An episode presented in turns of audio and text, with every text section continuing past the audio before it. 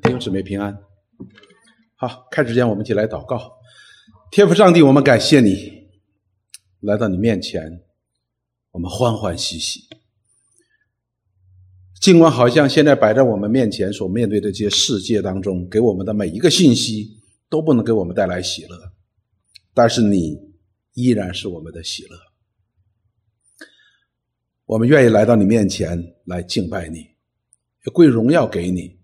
愿你借着我们这样的敬拜来赐福给我们，使我们心里边的信心可以有根有基，使我们对你的盼望更加的真实，使我们对你的每一个经历都充满你的爱和怜悯。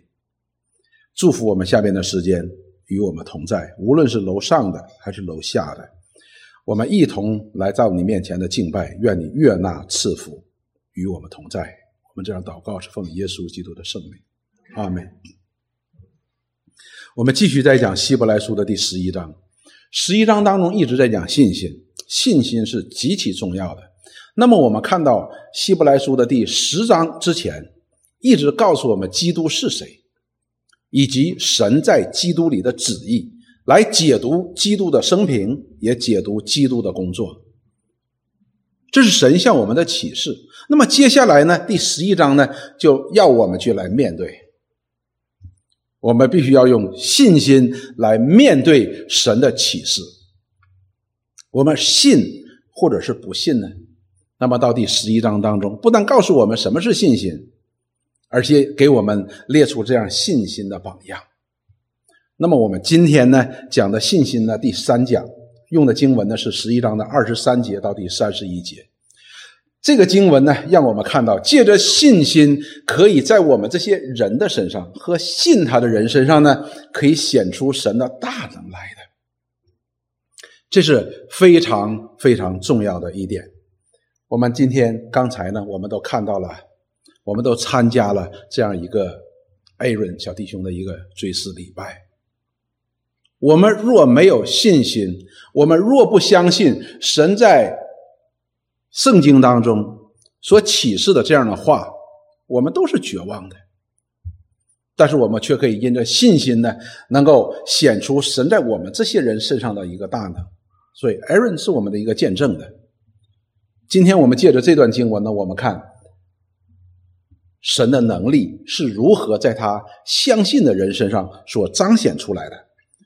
我们首先看摩西的信心显出了怎样的神的能力。二十三节到第二十九节，这里说摩西生下来，他的父母见他是个俊美的孩子，就因信把他藏了三个月。所以，我们这段经文呢，我们都是知道的，在出埃及记当中讲到了摩西是如何降生的。他在降生的时候呢，正好赶上什么呢？这个犹太啊，这个埃及的法老呢？要处理这些埃及人，因为他怕他们这个男孩子生太多呢，他们因此就兴旺起来。所以呢，凡生出来的男孩子呢，告那畜生婆就把他杀掉，剩下都是女孩子。那么因此呢，我们看到了摩西呢，生下来的时候呢，他是个俊美的男孩子。那么他的父母呢，他们父母是利未人，是犹太人的利未人，就因着信呢，把他藏了三个月。你知道藏一个孩子是要冒出生命的代价的，一旦法老知道了，那么这个问题就很严重了。但是呢，他的父母呢，因着信，信谁呢？信这位以色列的神，信亚伯拉罕的神，信以撒的神，信雅各的神，这位以色列先祖的神，就把他藏了三个月，藏起来了，不要法老把他杀掉。然后呢，并不怕亡命，哇，这不怕亡命是要赔上性命的，才可以不怕亡命的。所以我们看到信心给他的父母呢，对这位上帝的信心，以色列的神的信心呢，他竟然违抗法老的命令，把这孩子不但藏起来了，而且还这一直在养着他。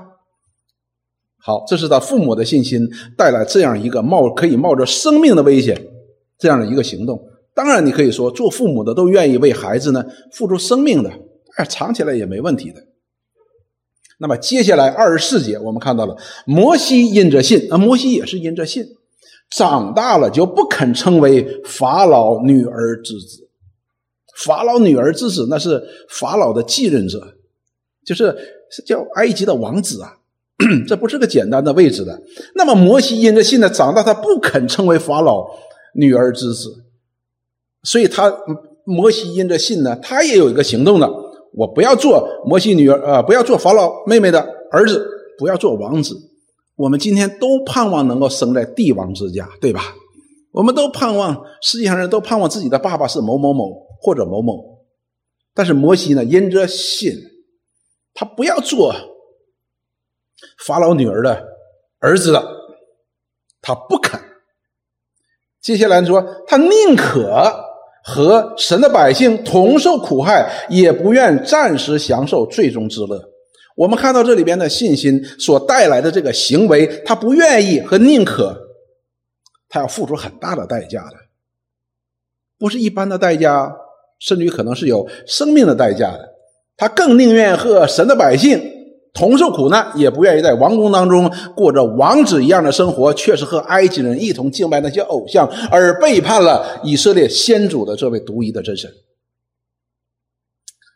他称这是叫最终之乐。哇，这个最终之乐是不得了的，是冒犯以色列先祖的神的，所以他不愿意这样做，他宁愿和犹太人一同来受法老的苦害，他愿意表明他愿意承认自己是一个。以色列人，他承愿意承认他是属于这位上帝的，这位上帝也是属于他的。然后说，他看为基督受的凌辱比埃及的财宝更宝贵，因他所向往所要得的，因他向往所要得的赏赐。所以我们看到了摩西在王宫里边，他是个王子，他什么都不缺乏，他有无数的财宝，他可以享尽一切的荣华。但是呢，我们看到了他宁可舍弃这一切，怎么样呢？与以色列的百姓一同受苦，与神的百姓一同受苦。这里告诉我们说，他看为基督所受的凌辱比埃及人的财宝更宝贵，什么意思呢？难道摩西那个时候他就知道基督了吗？摩西是先知的。当然，那个时候我们看到神在他里边已经开始工作，他与神的认同、与神的百姓的认同，超过看过在埃及皇宫当中的一切的财宝。而我们知道，旧约当中成为神的百姓，而新约当中就啊，旧约当中所称为的神的百姓呢，以色列呢，就是今天的教会哦。所以这些都是神儿子所买赎回来，归于耶和华神的。所以这里告诉我们说，即便是摩西那个时候，他的信心的对象是谁呢？也是基督。尽管那时候他看不太清楚基督到底是谁，他依然是信心在基督的里边。他想要得到的赏赐，不是从埃及法老那里所得来的荣华富贵，而是什么？从这位以色列的神那里所得到的这样的赏赐。接下来又说，他因着信。摩西又因着信心，就离开埃及，不怕王怒，因为他恒心忍耐，如同看见那不能看见的主。所以这里边解释就非常非常的清楚了。尽管那时候摩西他没有很清晰的看到这位神为以色列他的百姓所设立的救主这样一位安慰者，但是他依然知道有这样一位主，因为这虽然看不见，他依然凭着信心就离开埃及了。我们都知道他是如何离开埃及的哈，因为他杀了埃及人，因为埃及人欺负以色列人。他说：“我是以色列人，你怎么能够欺负我的弟兄呢？”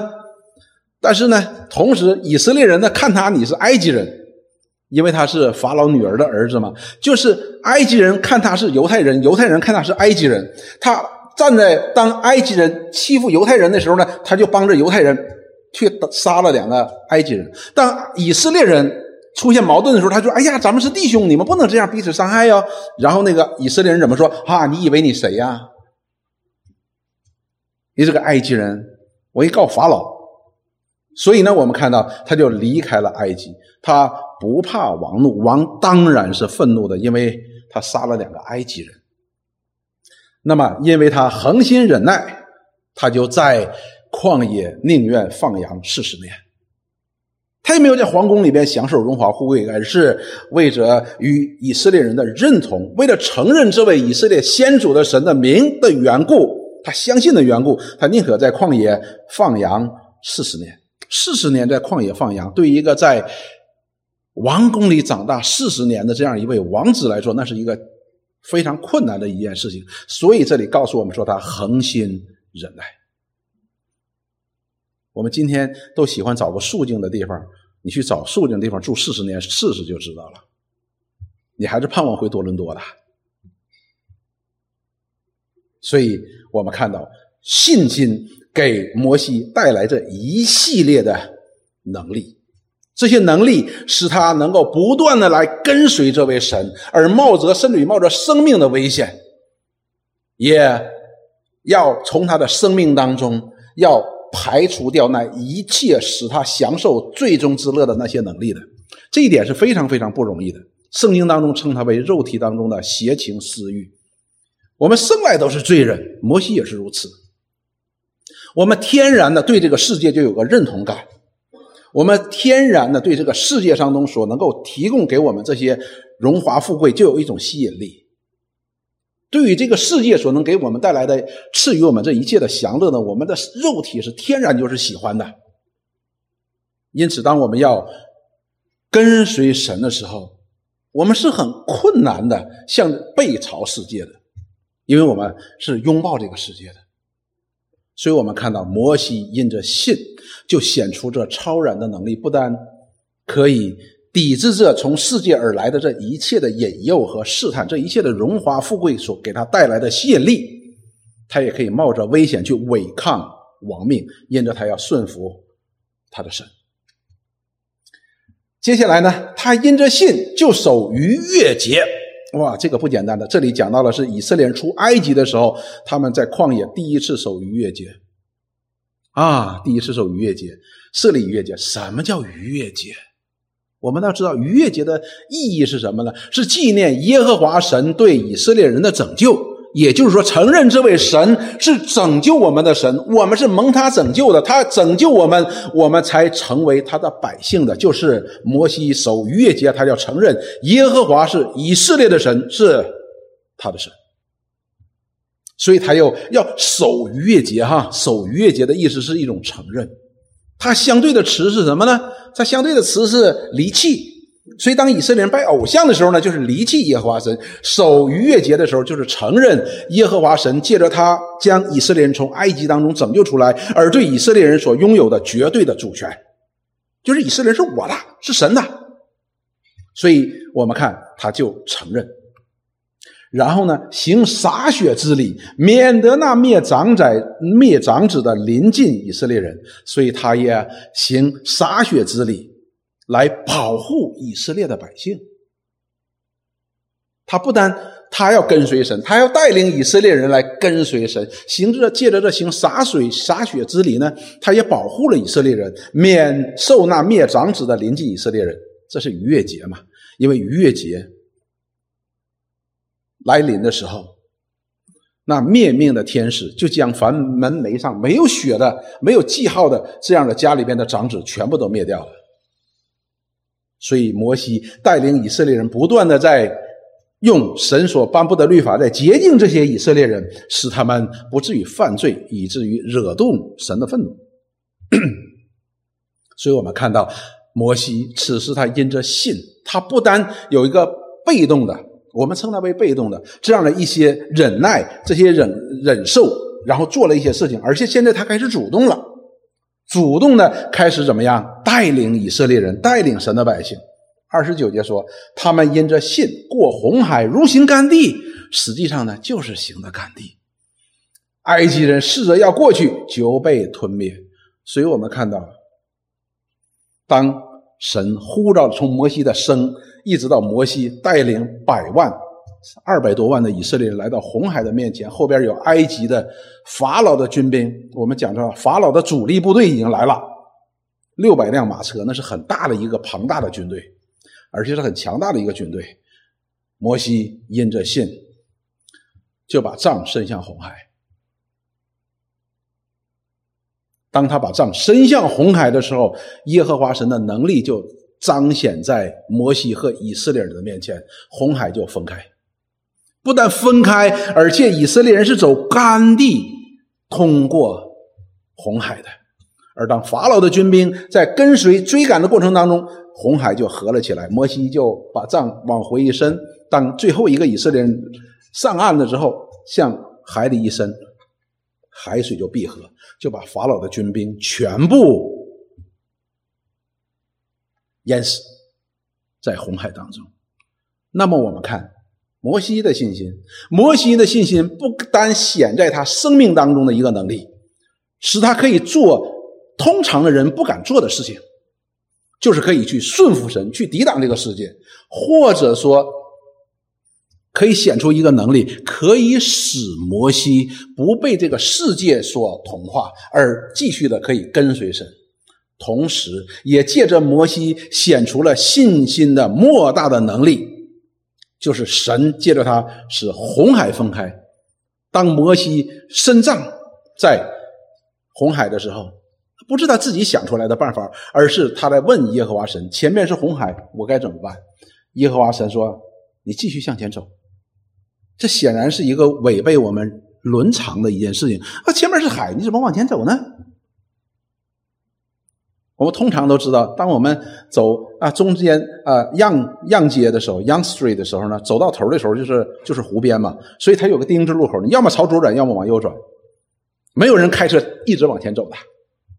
但是耶和华神就告诉他说：“你继续往前走，因为我告诉你往前走了嘛。”他说：“你手里拿的不是杖吗？”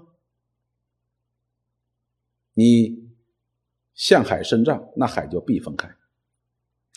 那个杖称它为权杖，代表着耶和华神的权柄。所以使红海分开的不是摩西，是耶和华神的能力。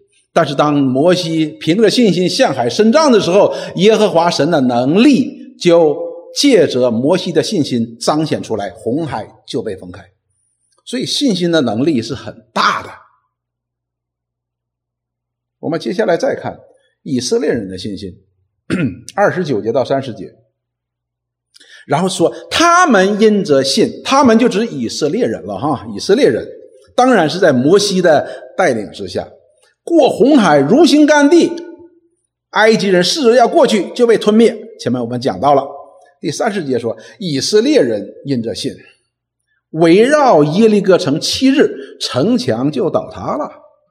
这个也是记载在圣经当中，以色列人进迦南地的时候，约书亚记当中，他们所要面对的第一个要进入迦南地、要面对、要通过的这样一个城市叫什么呢？叫耶利哥。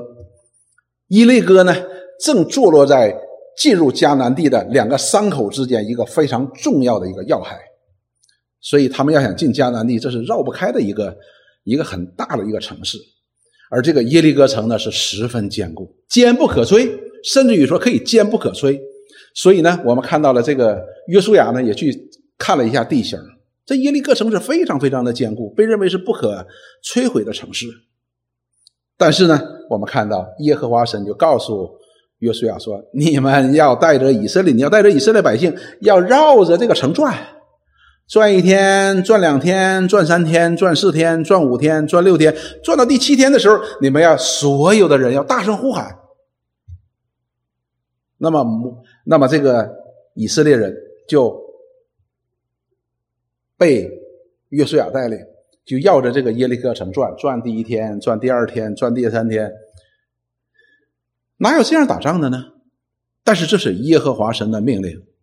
而到了第七天的时候，他们绕着耶利哥城转的时候呢，就按照耶和华神的命令，就大声呼喊。等大声呼喊的时候，城墙就倒塌了。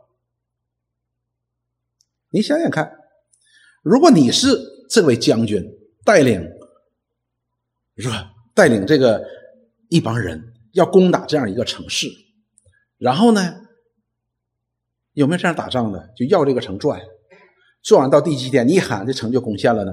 没有。那么我们就知道一件事情：为什么以色列人能如此行？为什么如此行之后会带来这样的结果呢？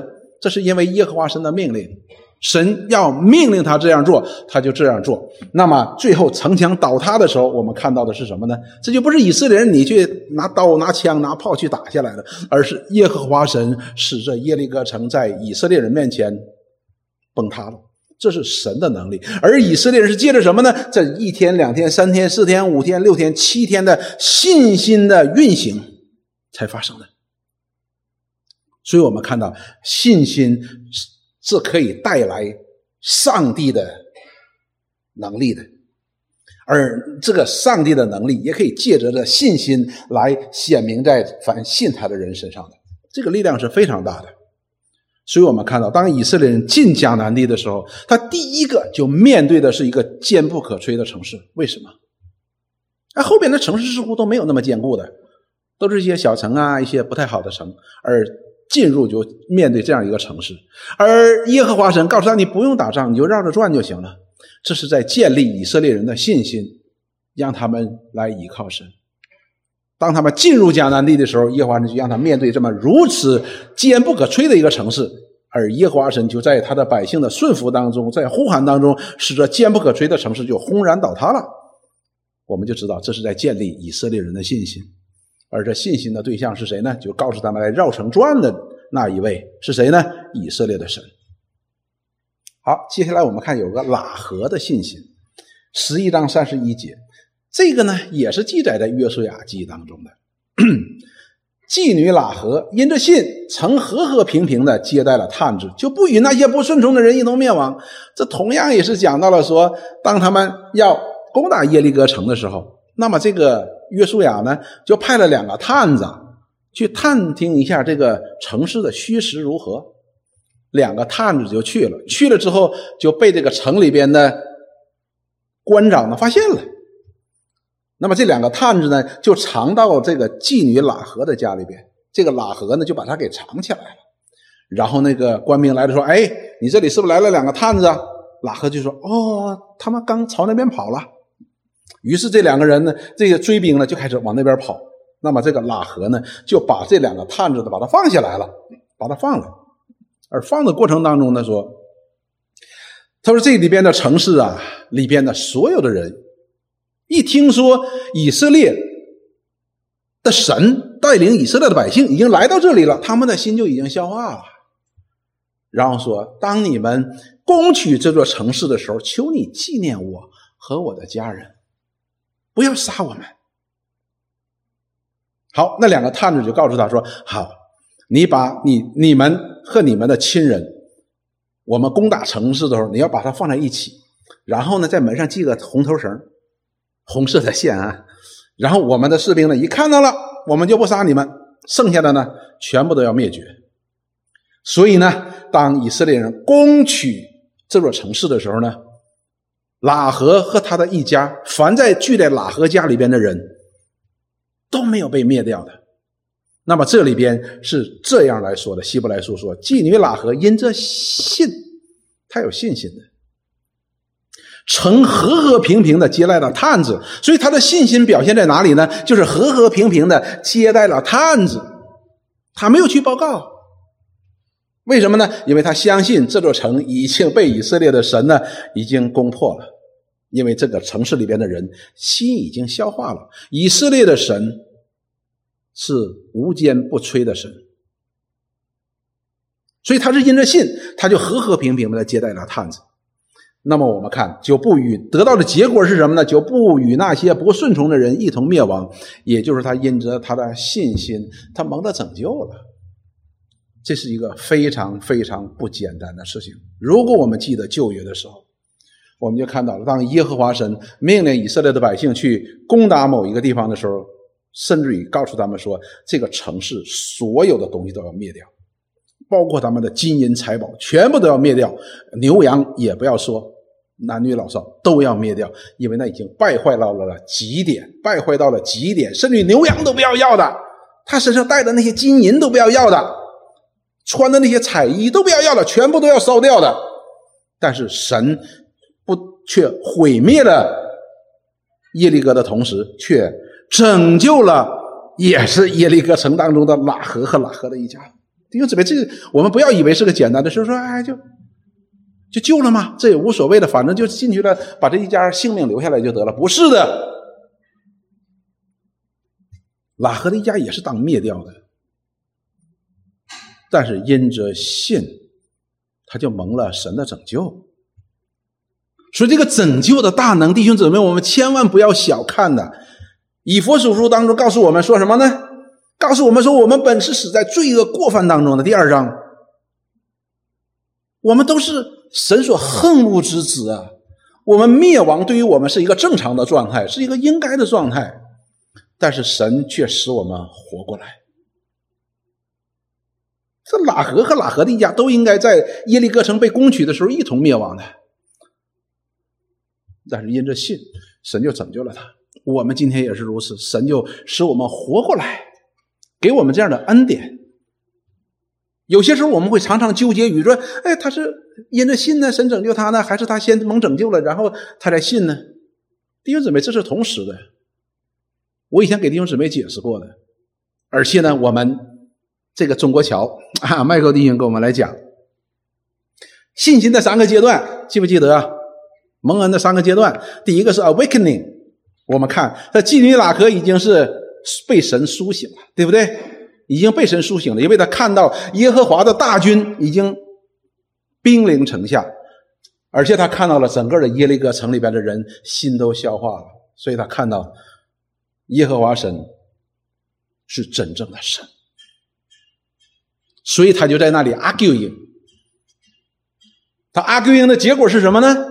就是告诉两个探子说：“等你们进来的时候呢，你不要伤我的一家哦，你得救我，我会和和平平待你们的。为什么呢？因为我看到了以色列的神是真神，如此坚不可摧的耶利哥城的人，呃，没有平安了，竟然心都被消化了。所以我们看到最后就显出一个信心的行为来，显出一个信心的行为来。我们本来。”都是罪恶之子，我们本来应该在我们的罪恶和过犯当中灭亡了，但是神使我们的灵魂苏醒，借着什么？借着他的话，借着这位上帝所彰显于宇宙万有当中他自己的显明，使我们的心苏醒。而圣经告诉我们，最后我们是在耶稣基督的里边与他一同活过来。我们真正的活过来，我们叫重生，我们就重生了，成为神的儿女。所以我们看到拉合，哎，他不但蒙了拯救，而且了，成了什么？成了主耶稣的先祖，先祖的太太，先辈的太太。所以信心，信心是可以将信心的对象的能力而带出来的，甚至于可以带出拯救的能力的。一个罪人本来应该灭亡，本来应该在上帝的眼中被毁灭的人，可以成为什么蒙恩得救的人，可以进入不至灭亡，还反得永生的。不至灭亡，我们或许好理解，还能够反得永生。所以信心是可以显出神的那信心对象的能力的。我们通常说，哎，这个人很自信哈。什么叫很自信呢？就说明这个人对自己的自己有一点能力。或者在某些方面呢，有一些啊天赋，做一些事情的时候呢，处理一些事情的时候呢，他很有把握，他觉得这些事情都在我的能力范围之内，可控范围之内，我可以做到，我可以完成。所以换句话说呢，什么叫自信呢？自信就是依靠自己的对自己能力的一种相信，我可以做到，我可以做到，依靠自己的是一种依靠自己，然后呢，可以借着这件事情呢，显明自己的能力。当然，如果成功了，那当然是大家的认可嘛，大家的赞扬啊，他觉得自己也很了不起，他就归荣耀给自己。而人的这种自信是极其有限的，是非常有限的，甚至于对我们自己的生命，我们都没有自信的。我们可以做一些事情。上帝，感谢上帝给我们一些能力。人不是完全无能为力的，是有能力的。但是呢，我们常常呢用这些能力呢来以我自己为中心来发挥，所以这就建立起来的就叫自信，而且自信呢自己呢是得出得到荣耀的。所以我们今天为什么所有的人都在追求一种自我完善呢？就是使我们自己能够更有自信。但是呢，当我们的信心对象是神的时候，那就是我们依靠神的力量，在信心当中呢，神的能力可以借着我们这些信有信心的人而显明出来。啊，摩西，神借着摩西的信心就显示红海分开。啊，借着喇合的信心，甚至于他可以不同那些人灭亡的。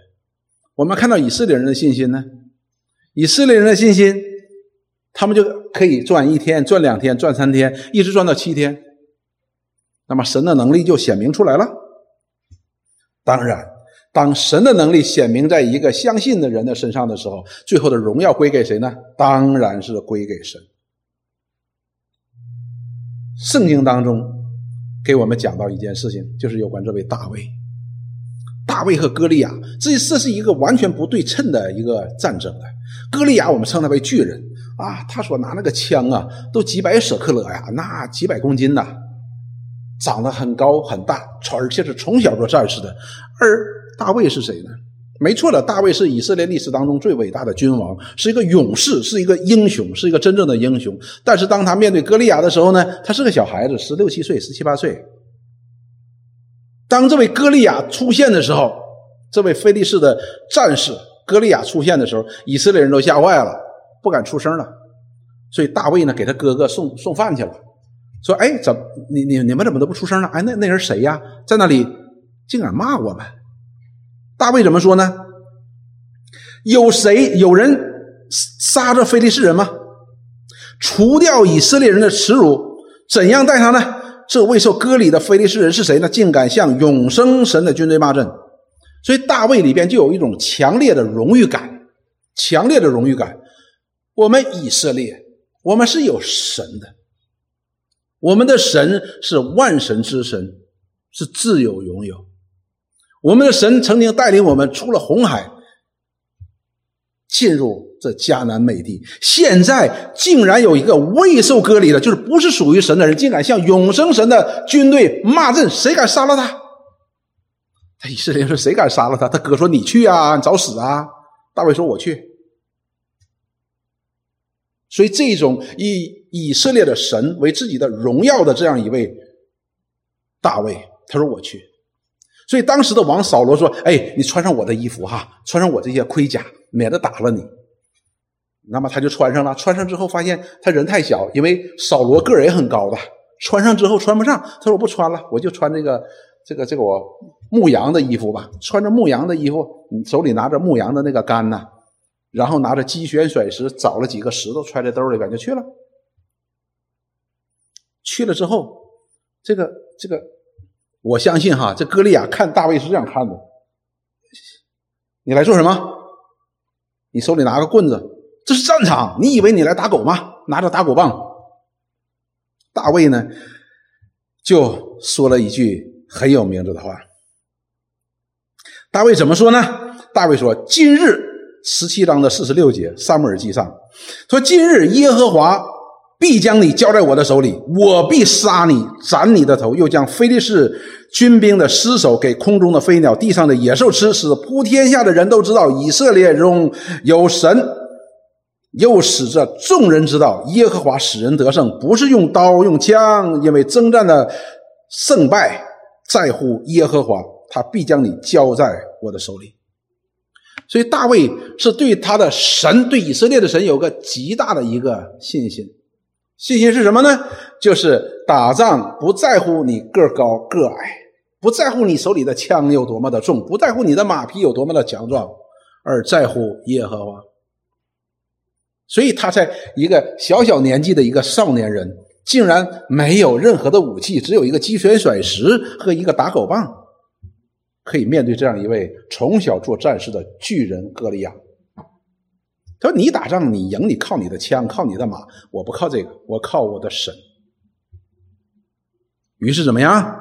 大卫真的杀了歌利亚，大卫真的杀了歌利亚。所以就是这样一位信心的人，神的能力就显在他的生命当中。就可以战胜那不可战胜的歌利亚。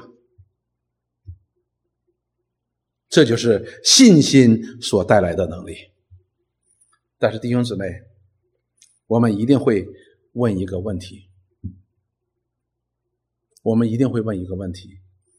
那也就是说，一个真正有信心的人，他就攻无不破，战无不胜，他想怎么样就可以怎么样了，是吧？因为神的能力有信心，神的能力就可以显在他身上了。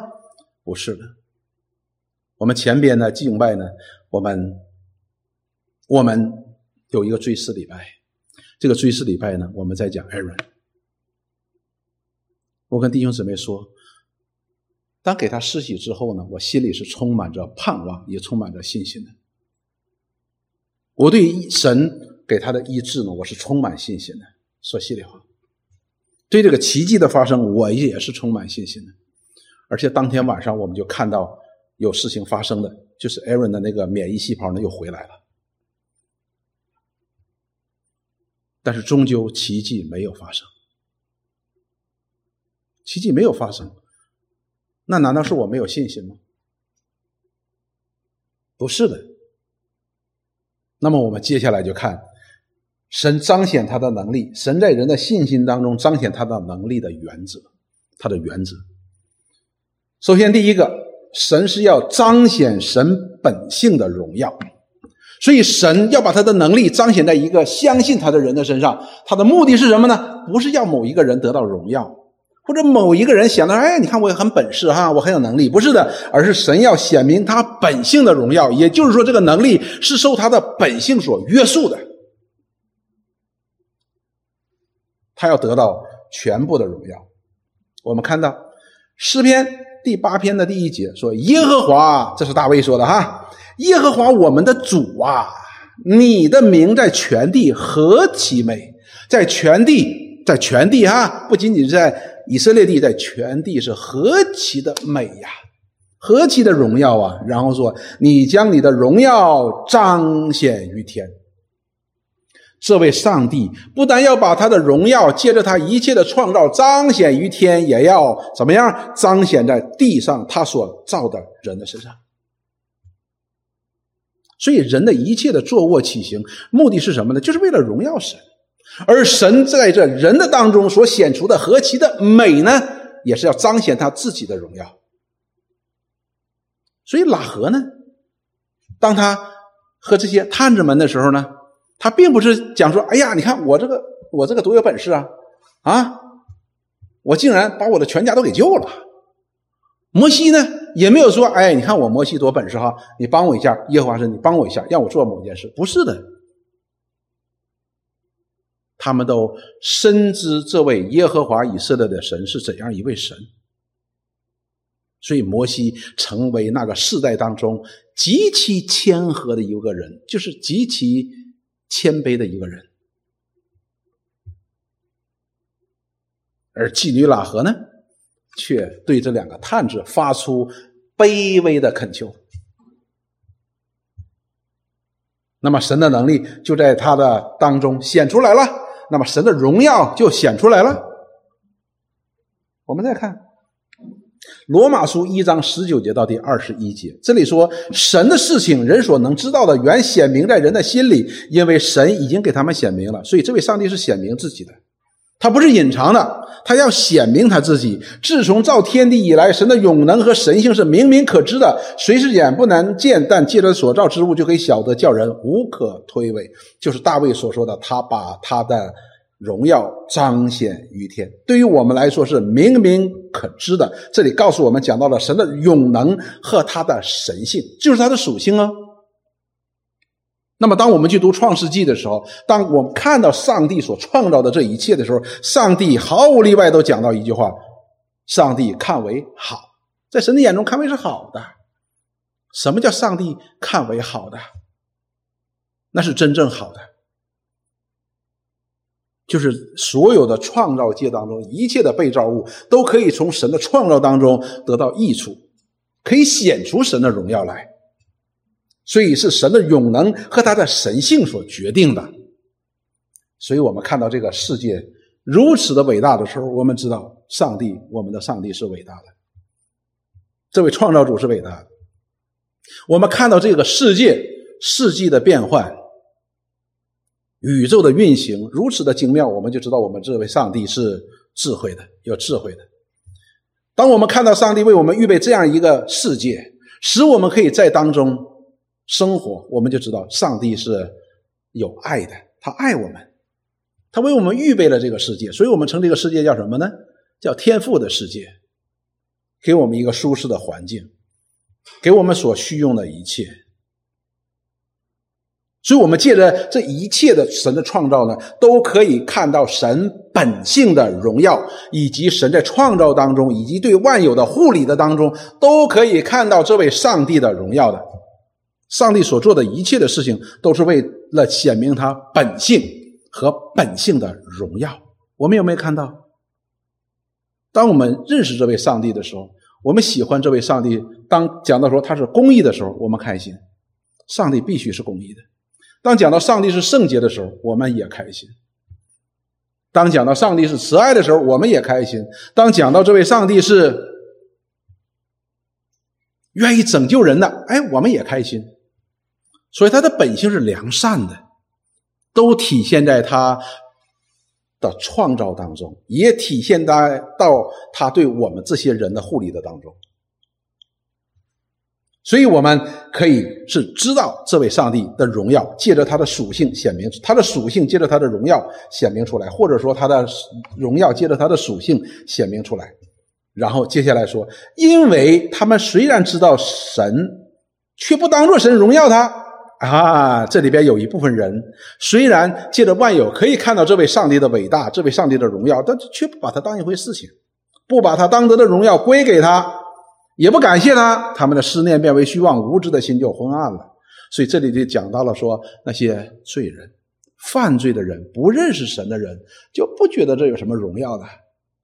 我们在不认识神之前，我们也把这个世界觉得就是这样子了。我生下来就是这样，当我离开这个世界，这个世界还是这个样子的。有什么可以去归荣耀给神、归感谢给神呢？不需要嘛？但是当我们认识到这万有当中所启示、所显明的这位上帝的时候，他是如此的伟大，我们就不得不臣服。我们不但可以认识他，我们可以臣服于他，从他本性的荣耀当中可以得益处。这就是第二个所讲的，神显出他大能，在他的信的人身上。第二个目原则是要为了人得益处。为了人得益处，好。当我们看到出埃及记三十四章的六节到七节，这位耶和华神在摩西的面前宣告他的属性的时候，宣告他是谁的时候，他这样说：耶和华在他面前，在摩西的面前宣告说：耶和华，耶和华是有怜悯、有恩典的神，不轻易发怒，并有丰盛的慈爱和诚实，为千万人存留慈爱的。看。他对人是满有恩典、怜悯和慈爱的。那么我们就想，哎，我们的父母也很爱我们的儿女啊，但是我们的爱和神的爱是不一样的，因为有些时候我们给孩子的爱呢，不是真正的爱，是吧？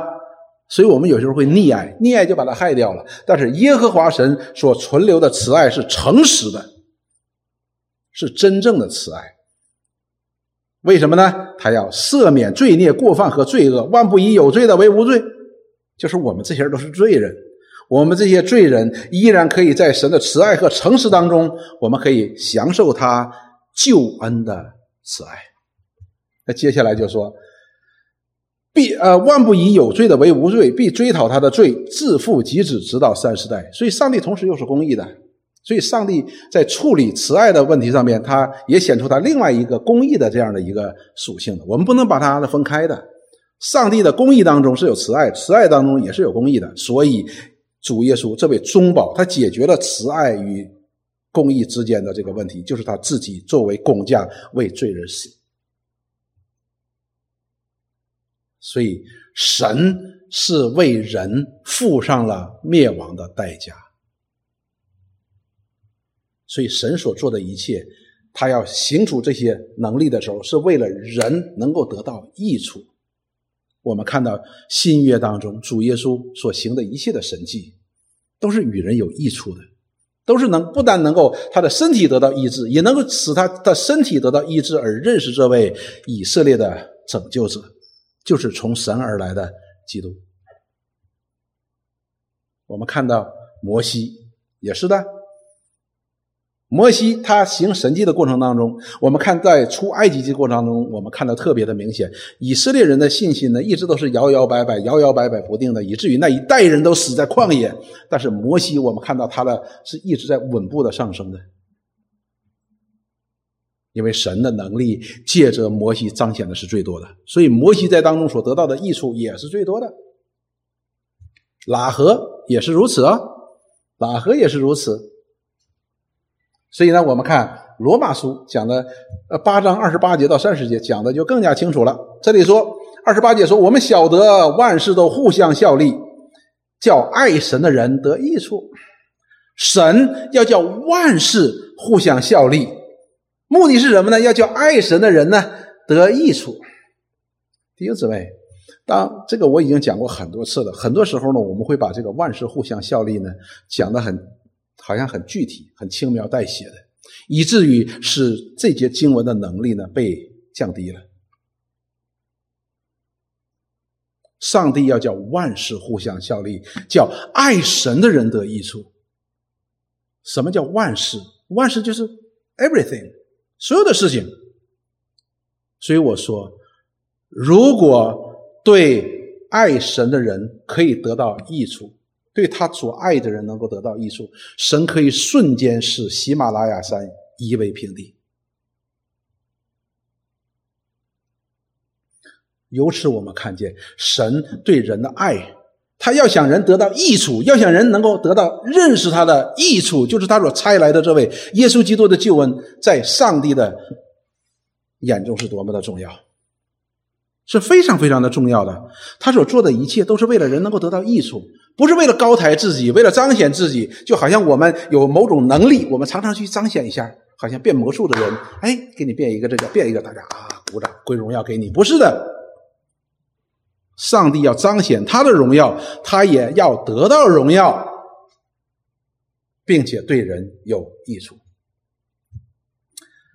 所以这里告诉我们说，这些人是爱什么样的人能够得到的益处呢？是叫爱神的人，是爱神的人。那是不是我们说，哎呀，那我去爱神就好了嘛？不是的，这些人之所以能够爱神，是因为他按他的旨意被招的，是神是招他们来的，是用他的爱来吸引，用他永恒当中的拣选来带领他们来的。二十九节说：“因为他预先知道的人，就预先定下效法他儿子的模样，使他的儿子在许多弟兄中做长子。所以这些人不单是蒙了这位神的儿子的拯救，也效法神的儿子。他的生命当中有神的儿子当中的一切的美善。接下来说，然后三十节说：预先所定下的人，又招到他们来；所招他们来的，又称他们为义；所称为义的人，要叫他们得荣耀。所以我们称这样的救恩为什么呢？是恩典。我们今天可以能够爱神，这是能够。”这是一个恩典，并且在这爱中，我们可以能够更多的经历神的能力。所以弟兄姊妹，当我们遇到所有的事情发生的时候，即便是这个疫情发生的时候，爱神的人，你就可以从中得到益处。没有人喜欢这个疫情，没有人喜欢面对这个疫情啊。但是如果我们能够爱神的话，啊，疫情我们都可以得益处的。我们生病，甚至于很严重的病，我们都可以从中得到益处的。主耶稣曾经说：“我们一个完完整整的人，一个健健康康的神人，我们长命百岁的人啊，好的不得了，平平安安的下到地狱当中，还是你受尽了疾病的折磨，或者是你甚至于你失去了一个手。”甚至失去一个眼睛而进入天国的，你要哪一个呢？这是很重要的。哪一个是真正的艺术呢？你是求我这一个世纪，在这个世界当中我平平安安呢，我还是求在永恒当中我可以与神在一起呢？哪个更重要呢？因此我们就知道，我们在这，所以保罗如何说呢？如果说我们在这个世界上，我们很苦痛，疾病也好。我们的婚姻也好，我们的生活也好，我们的工作也好，我们的子女啊，哇，尝尽了很多的苦痛的话，与神所要赐给我们的荣耀相比，都是自战自轻的。什么叫自战自轻的呢？就是你不小心被针扎一下啊，谁会记一辈子呢？没有人。为什么自战自轻啊？当然，我们在这苦痛当中的时候是很不容易的。保罗也发出这样的感叹呢。他说：“我受的苦是这个苦，这个苦，这个苦，这个苦，这苦。他的苦呢，超过我们所有的人。但是他说这是自战自轻的。相比于神要在永恒当中，在基督里所要赐给我的荣耀，自战自轻。当然，我并不是说在苦痛当中的人呢，啊，就无所谓了。当我们在苦痛当中的时候呢，我们的确会感受到痛苦，我们会感受到压力。”我们会感受到，甚至于我们失去亲人的痛苦，而有一天，我们每一个人都将像大卫所说的一样，我们走向这条去而不返之路。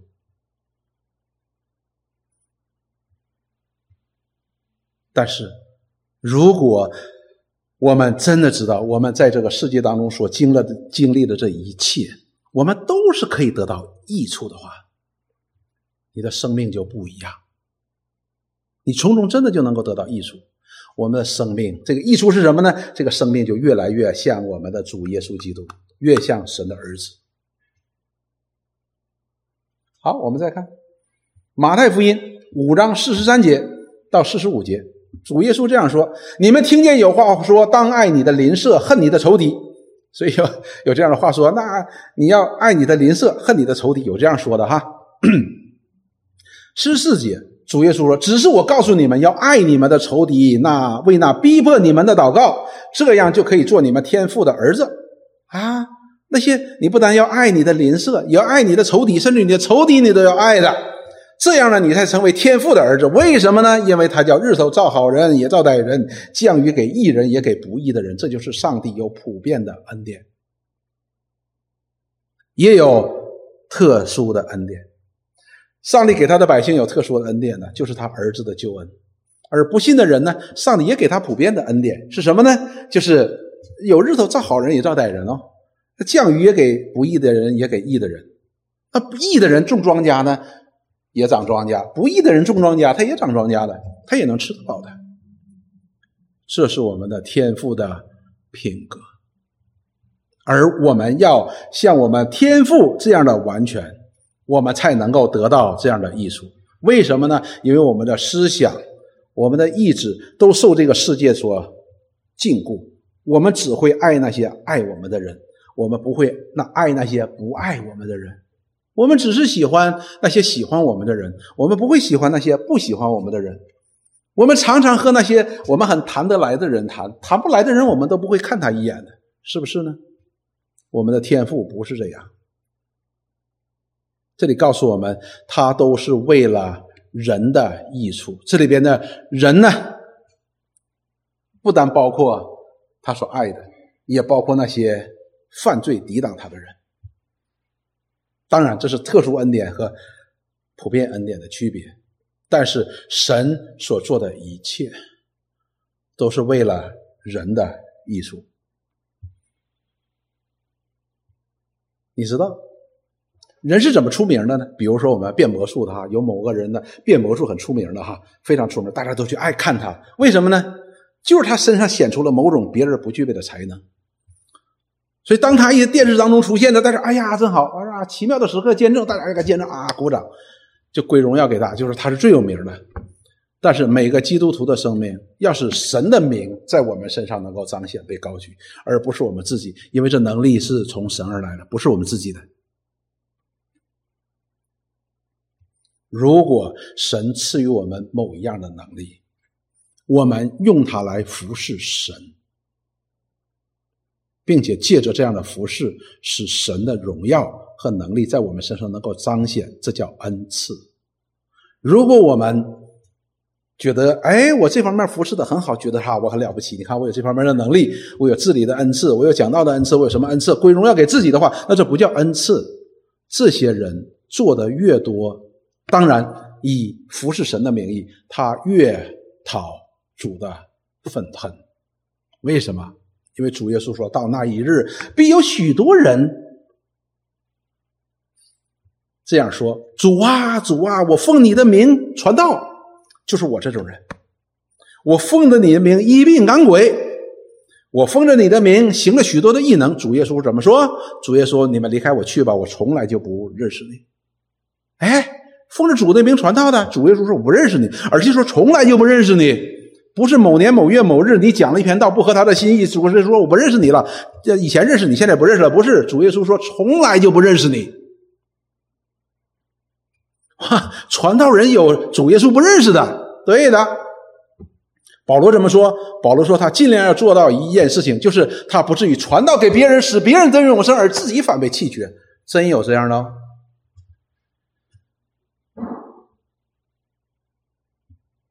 真有这样的？所以弟兄姊妹，这个呢，就是这样的一些人，他们把荣耀归给了自己，他所展现的不过是他自己的某个才能而已，这不是恩赐的，恩赐一定是服侍神，归荣耀给神的。所以我们有一个传道人，在我出来传道的时候呢，他给我一个警告，他给我一个很严厉的警告，他怎么说呢？他说：“哎，钟海，你的恩赐呢是很明显的。”也是很 sharp，就好像刀啊，那个刀啊，非常的锋利的。说你的恩赐也是非常锋利的。说，但是你知道吗？恩赐是两刃的，你可以用它来服侍神，你可以用它来伤害人，就是伤害自己。他说你要小心啊。所以我一直都是很小心的在这方面，因为恩赐你用不好会伤人的。所以圣经告诉我们说，律法要用的合一，才能把神的美善、神的爱、神的慈爱在这彰显出来的。所以我们要知道，神是要为了人得益处，律法的使用要人得益处。神所给我们的恩赐，也要借着他所显出来的能力，使人得益处。我们每一个基督徒都要成为别人的益处，成为别人的祝福，而不是去拿。那一面去伤别人，否则的话，有一天主会告诉我们说：“你们这些我不认识的人，说不对呀，我奉你的名，我传道啊。”主耶稣说：“你那你是在作恶，哈哈哈！传道很可能是作恶的。为什么？因为他是要满足自我，来荣耀自我的，这样要不但要是被主责备，而是要会被主弃绝的。”好，第三个。这也是非常重要的一件事情，一个原则就是神拥有绝对的主权，就是神可以在某些事上借着一个人彰显出他巨大的能力，好像摩西，甚至可以使红海分开的，可以使红海分开的。那旧约那些先知，他们行了啊极大的神迹的，但是呢，神也有绝对的主权，不行使他的能力显在某一个人的。信心当中，就好像我们我对艾伦的得医治这样的信心，神是有绝对主权的，并不是说，哎，我我我要我要我有信心这件事主你必须给我成就，主就一定给你成就。如果那样的话，他就不是我们的主，他是我们的奴隶，他是我们的仆人，因为我们吩咐他去啥，他就可以做啥，只不过是我们要挟他的手段是什么呢？是叫信心。他拥有绝对的主权，但是呢，没错的，主耶稣的确给我们这样的应许。这个应许呢，对于我们来说，就是 Michael 弟兄给我们讲的有名的经文，但是我们常常不把它看完。这里说：“你们祈求就给你们，寻找就寻见，叩门就给你们开门。凡祈求的就得着，寻求的就寻见，叩门的就给他开门。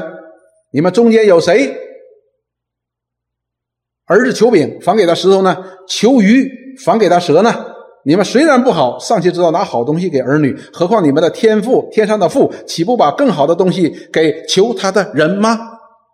我们通常记住前半段：叩门的就开门，祈求的就就就得着，然后啊，寻找的就寻见。哎呀，这多好！这位上帝真是很好哦。但是这里告诉我们一件非常重要的事情。他用一个主耶稣用一个比喻，所以你看在世界上的爸爸，对吧？孩子从你要好东西的时候，你怎么能不？你肯定给他嘛，对吧？但是天上的父也要把最好的给凡祈求他的人。这里边有个差异的，我们人眼中看为好的，天父的眼中不一定看为好。